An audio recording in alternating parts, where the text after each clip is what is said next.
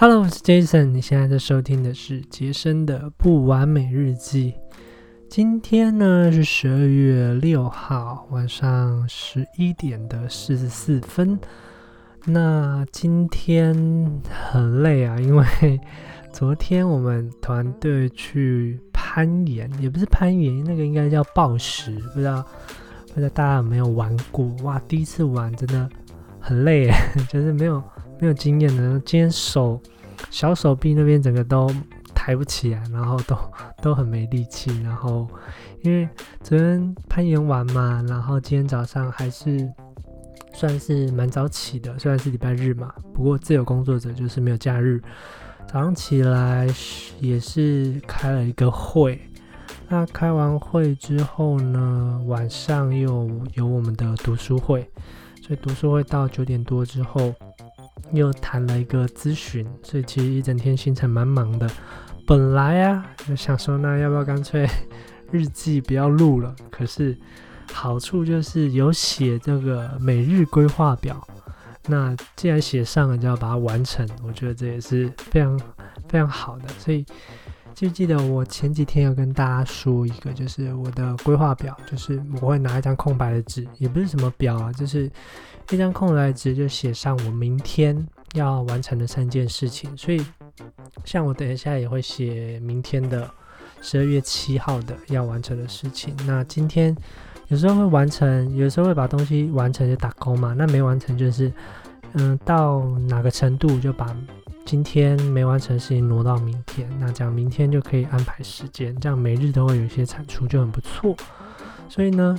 嗯，今天还是录个日记跟大家分享一下。那既然讲到产出内容啊，因为我知道有很多嗯，我们的听众是在经营个人品牌的吧，那就有一个问题啊，如果你经营网络、经营自媒体，最大的问题就是如果你没产出，那就代表你不存在在这个网络上。那规律产出就是一个非常非常重要的、非常重要的议题嘛。所以像。嗯，如果你不是，可能你平常还要上班，或者是你是个妈妈，你是个工作很忙的人，那如何规律产出呢？我可以跟大家分享一下我自己的一些方法，也许对你有帮助。首先呢，就是你要制定自己的一个 SOP，比如说像我的音频就是很简单，嗯，我就是。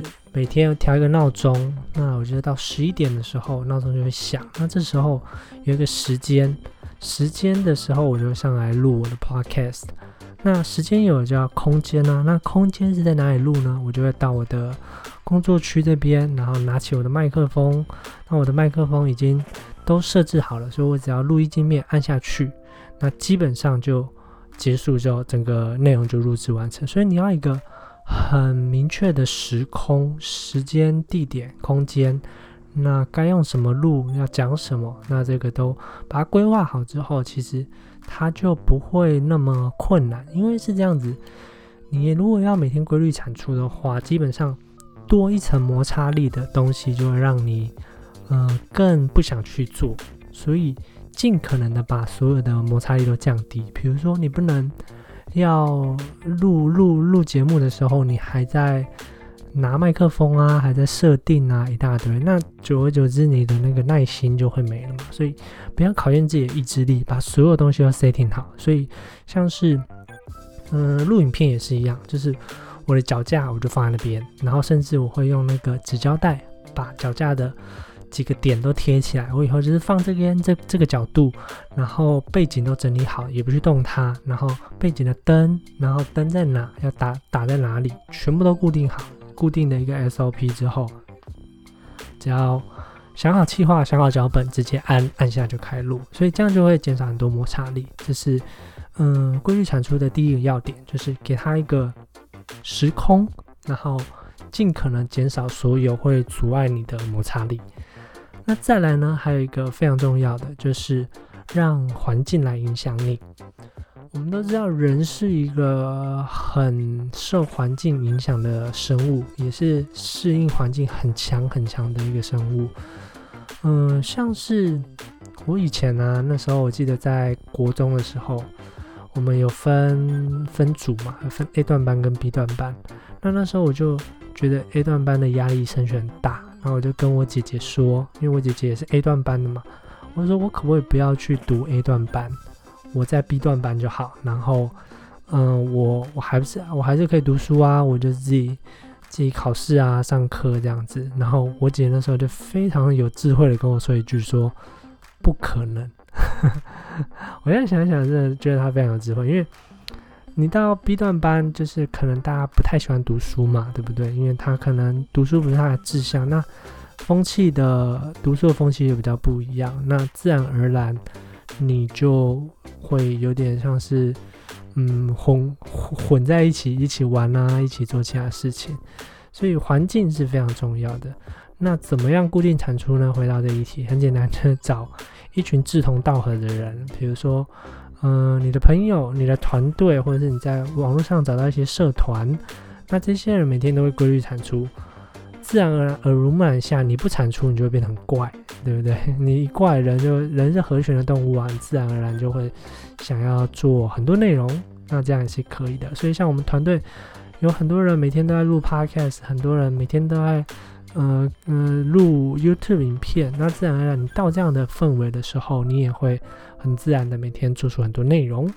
所以第一个就是做好你的 SOP，第二个就是让环境来影响你喽。以上这几个方法跟大家分享，如果你现在需要产出内容的话，也许会对你的规律产出有帮助。OK，嗯，那另外想聊聊的是，像我刚刚晚上谈了一个咨询嘛，然后是一个。一个女生，然后很有自己的想法，然后是一个高材生哦，然后她工作也很棒，就是是在台湾的第一名的那个好公司，大家应该都知道，就是台积电嘛工作。可是她，她竟然，我这蛮特别的，就想说哇，工作那么好，已经到很多人梦想的公司上班了，怎么会还想要来网了解关于网络创业啊、网络赚钱的东西？所以。真的是非常有想法的一个小女生，跟她聊了很久，也聊得非常开心，然后也给她一些建议。但是，嗯，就聊到说她的文笔非常好，然后声音也非常好听，就开始建议她说可以开始做一些自己的内容啊什么的。可是，嗯，她就说她的她的 IG 页面她没有设公开，然后我就问她说，那为什么，嗯？不设公开呢，是不想被某些人看到，还是不想被外面人看到？然后他就说，就是他会有点害怕那个外面的酸民，因为他说现在酸民很多。对，那如果你也是在做个人品牌，你会不会担心这样问题？就是怕有一天，如果你有一定的影响力的时候，酸民来了怎么办？大家有想过这个问题吗？我自己目前是这样的状况还好，但是会有一些人给一些指教嘛。不过倒是还没有遇到真的是非常不客气的酸民也好。不过我对酸民倒是还好了，像我的老师啊，Ryan 他就有教我们一些算应对方法嘛，因为他自己遇到很多酸民过他的经验。那我觉得他教我们的方法就非常有智慧，因为也算是同理。同理酸民的嗯心理吧，我觉得，因为嗯他们如果你们有机会的话，你可以去点开他们的页面看一下，基本上可能都是都是就是他也没有在经营自己啊，然后可能生活圈也比较孤僻，所以嗯某种程度是为了想要引起别人注意嘛，才会用那么偏激的言论去批判一个人，所以这样其实很不好。那他就是为了想要多引起别人注意，因为人是一个群居动物，一旦没有人没有人发现他的时候，他就等于在这个社会消失，那是很可怕，比死亡还可怕的一件事情。所以也能同理他们为什么会用一些偏激的语言去挑起就是别人的注意。那你这样换位思考之后，其实就会变得有点同情他们嘛，这是第一点。那第二点是，嗯，我的老师教我的是说。第一，他们浪费他们的生命、他们的时间来评论你、来骂你，对不对？但是你不一定要去回绝他，不一定要回复他们啊，因为你都觉得他们回复你是他们来骂你是浪费时间，可是你为什么还要多花任何一秒钟在他们身上？所以基本上我的老师他是一律看到那种酸民，他是一律不回答，他不会回，他也不会删，然后也不会，他就把它放在那。那基本上也是对这些人的一种惩罚嘛，因为他们最怕的就是被忽略。那他被忽略，他可能就会更失落，也是一种。然后再来是，你也不用浪费任何一秒钟，因为哪怕是一秒，哪怕是一句话，哪怕是你留一篇贴文给他，基本上你要去控制另外一个人的想法，就是陷入地狱嘛。所以你不期不待就没有伤害，那你也不用再多花一秒钟去回复他们，所以你的生命也会更加美好。那基本上就是给大家，给大家，如果以后真的不小心碰到酸民的话。可以做这些方式喽，对，就是不用去回复，然后就就平常心面对吧。反正喜欢你的人就会喜欢你，不喜欢的人你何必让他喜欢你呢？对不对？那个国外的 Green 卡洞其实就有说过，我不知道忘记是不是 Green 卡洞讲的。基本上做社群就是要影响力嘛，最怕的是。你是一个没有影响力的，那才是最可怕的。所以，当你有影响力的时候，一定会有其他声音，一定会有酸民。所以是好的声音、好的回馈大于坏的回馈，大于没有回馈。所以，嗯，你会你会有好的影响力，嗯，应该说是这样，会有好的回馈，那当然是最好的。那如果不好的回馈也不错，代表你有一定的声量了，你才会产生出一些噪音。这些都比你没有回馈好，就是代表你没有去影响任何人，所以这样想一想，也许就可以换位思考喽。那今天就这样，我们明天见，拜拜。